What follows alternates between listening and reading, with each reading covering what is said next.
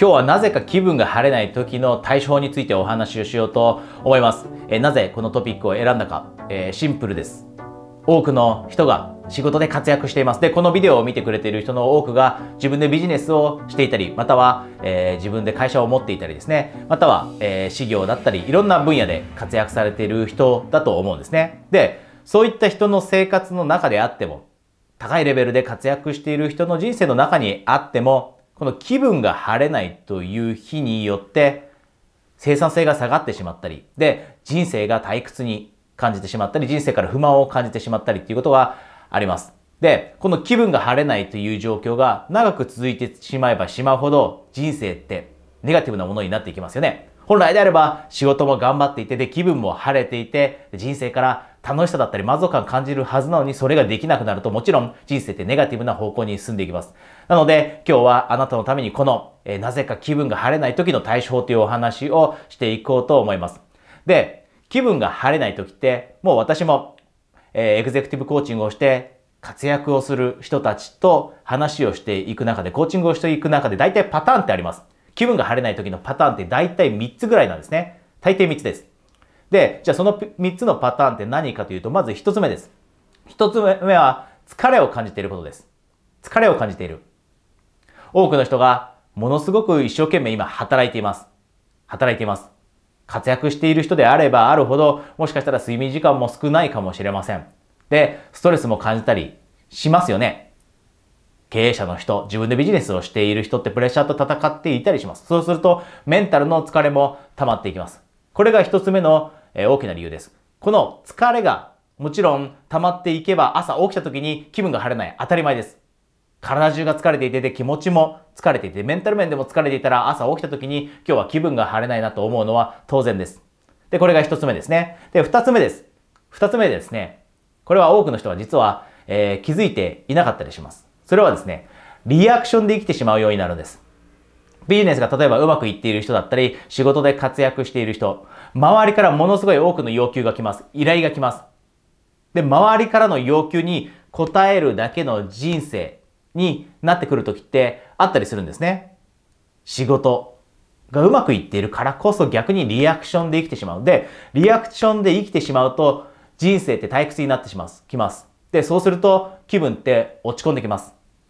あなたも、例えばハイパフォーマーだったり、仕事がうまくいっていたらわかると思うんですね。そもそもそこにたどり着いた、その理由っていうのは、その努力をする過程において自分で自分の人生をコントロールしたはずです。でも、あるレベルに達した時というのは、周りからたくさんのことを依頼する、依頼されることによって、で、時間もどんどん制約されていくことによって、リアクションの人生を生きてしまうことになったりするんですね。で、そうすると気分ってもちろん晴れなくなってきます。人が人生から満足感を感じられる、その要素、要件の一つがこれです。自分の人生を自分でコントロールしているという感覚が得られること。周りが要求してきたことだけに応えている人生って気分が晴れないということにつながってしまいます。これが二つ目ですね。で、最後三つ目です。三つ目はですね、えー、繰り返しです。今、ちょっと忘れかけたのでノートを見たんですが、繰り返し。あたかも人生を繰り返しのように過ごしてしまったとき、人って気分が晴れなくなります。あなたの人生はどうでしょう ?1 年前と今年、同じような1年を繰り返していないでしょうか？または1週間でもいいです。1ヶ月でもいいです。先月と今月が同じような1ヶ月。で、繰り返しのように日々を感じるようになると、今日という一日が昨日の一、昨日の繰り返しですね。昨日の繰り返しだと感じるようになったとしたら気分って晴れるでしょうか？朝起きた時に昨日と同じ一日かと思った時、あなたはその一日に対して期待を持てるでしょうか？その一日に対して、よし、今日も楽しんでいこうって思えるでしょうか？思えないでしょうね。ですよね。つまり、これって気分が晴れていない原因になってるんですね。繰り返しの人生を送ってしまうこと。で、じゃあこの状況、今まで3つお話しました。これがもう本当にハイパフォーマーの人たち、仕事で活躍している人たちが陥ってしまうなぜ気分が晴れないのかという状況に陥ってしまうその理由です。で、じゃあこれから簡単に克服法についてお話していきます。最も効果的な克服法をシンプルにご紹介します。まずはですね、しっかりと休みをとって体を動かすということです。気分が晴れない一つ目の理由、疲れている。で、メンタル面でも疲れているという話でした。で、この疲れというのはずっと溜まっていった場合には、その溜まっている期間中でなかなか気分って晴れません。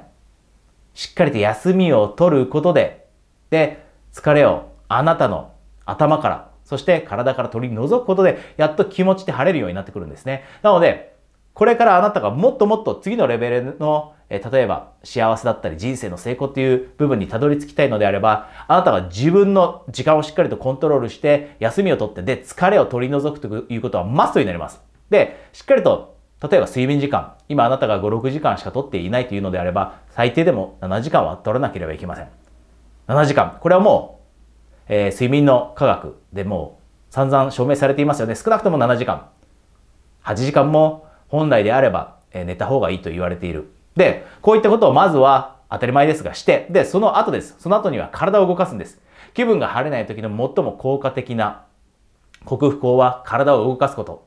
あなたが朝起きて気分が晴れないなと思ったら、私もよくあります。気分が晴れない。例えばしっかりと寝ていて8時間睡眠をとった後だって朝起きた時に気分が常に晴れているかというとそんなことありません。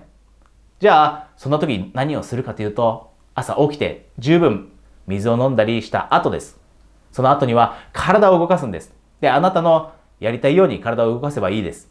ジョギングに行くことかもしれませんし、ジョギングはちょっと激しいなと思ったら朝、ただ、えー、外をですね、20分間散歩することだっていいと思います。または筋トレをする人もいるかもしれませんし、ヨガをする人もいるかもしれません。あなたに合ったスタイルの体の動かし方というのを気分が晴れない時にあえて取り入れるんですね。これがとても効果的な気分の、えー、気分が晴れない時の克服法になります。で、それ以外にもあるんですが、ここで特にお勧めしたいのはこれですね。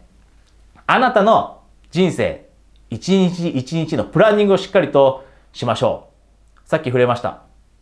私たちが人生に満足できなくなる時というのは、自分の人生を自分がコントロールしていると感じられない時です。で、それをあなたがしっかりと対処していくんです。それにしっかりと対処する。で、どうやって対処するかというのは、朝のあなたの静かになれる時間で、一日をしっかりとプランニングする。今日という一日の中で、目標は何だろうと。で、その目標ってどうやって達成していこうと。朝の例えば10時から11時の間はこのプロジェクトの時間としようということで100%集中してそのプロジェクトを例えば終わらせるために時間を使うだったりこの時間からこの時間はこの人にメールを送ろうと。なのでメールを書く時間にしようと。でこの時間からこの時間はプレゼンテーションの資料を作ろうと。このように決めて一日の目標を決めてでそのスケジュールにのっとってそのプランニングにのっとって一日を過ごしていくんです。で、そうすると何が起きるかというと、さっき言いました。あなたが人生をコントロールしているという感覚、これを取り戻せるようになるんですね。あなたが一日の中でやろうと決めたこと、目標、これを実際に達成できるようになってくると、一日の終わりに、あ、今日の一日ってものすごいいい一日だったなという気持ちで眠りにつけて、で、朝起きた時もその気持ちが続いています。で、その気持ちって何かというと、ポジティブな気分が晴れている状態なんですね。なので、ぜひこれも、え試してみてください。あえて気分が晴れない時には一日のプランニングをすること。で、最後に簡単にできる克服法を付け加えておきますが、それはですね、音楽を聴く、または何かポジティブなことを耳に入れるということ。これは私毎日やっていますし、私の、えエグゼクティブコーチングのクライアントさんにもお伝えしていますが、朝って必ず NET time という時間を使えるタイミングってあるんですね。 NET タイミング、 NET time ってどういったものかっていうと、 No Extra Time です。つまり、あなたが何か他のことをしながら、あなたの気分を晴らすために何かできるっていう時間があるんですね。例えば、歯磨いている時って別に歯磨くことに集中する必要はありません。顔洗ってる時もそうです。あなたが男性であれば髭を剃る時もそうです。このように、例えば身支度をしている時って、あなたは音楽を聴くことだってできます。で、または、あとは、ものすごい、えおすすめなのは、あなたが好きな人のポッドキャストを聞いたり、YouTube を聞いたりすること。ポジティブなです。もしかしたら自己啓発かもしれませんし、何か学ぶための、えー、ポッドキャストかもしれません。そういったものをあなたが自分の頭の中に耳を通して、聴覚を通して取り入れていくんです。で好きな音楽でもいいです。モチベーションが上がるような。で、こういったことをすることで、一緒にして、あなたのマインドスイッチを切り替えることができて気分が晴れないという状況からポジティブなものを聞くことで少し気分が晴れるという状況に少なくとも持っていけるようになります。この最後、ものすごい、え簡単ですが、誰にでもできることですが、効果的です。でも、こういった当たり前の習慣って身につけてない人って本当に多いですね。なので、今日お話ししたこと、えー、克服法、もしあなたがどれか一つでも取り入れていないものがあったら、ぜひ気分が晴れない時に取り入れてみてください。で、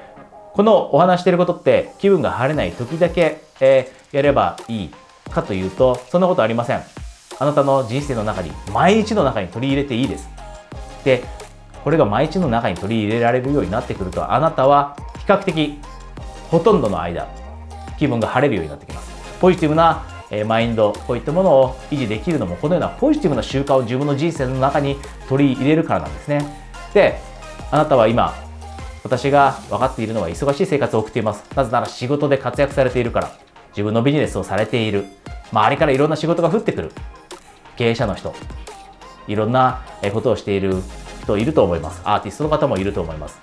なので、そういった忙しい生活を送っている中でも、じゃあポジティブな気持ちを維持してさらなる幸せさらなる成功人生の成功これを手に入れるためにはこういった習慣が、えー、必要になってきますのでもしあなたが試していない習慣があったら、えー、あなたの人生に取り入れていきましょうで、ここでですね、最後一つ、えー、お知らせがあります。え私はですね、まあ、さっきも触れましたけど、エグゼクティブコーチングというのをしています。で、これは、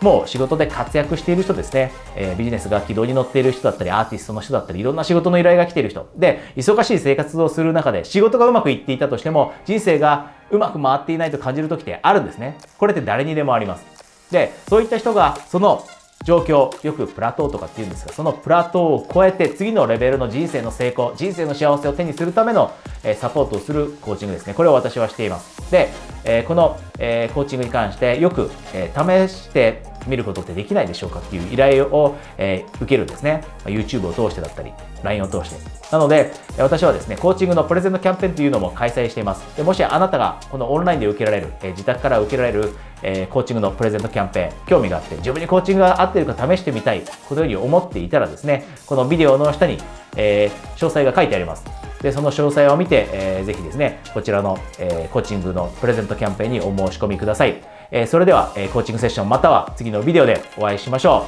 う。エクセクティブコーチ、大塚愛でした。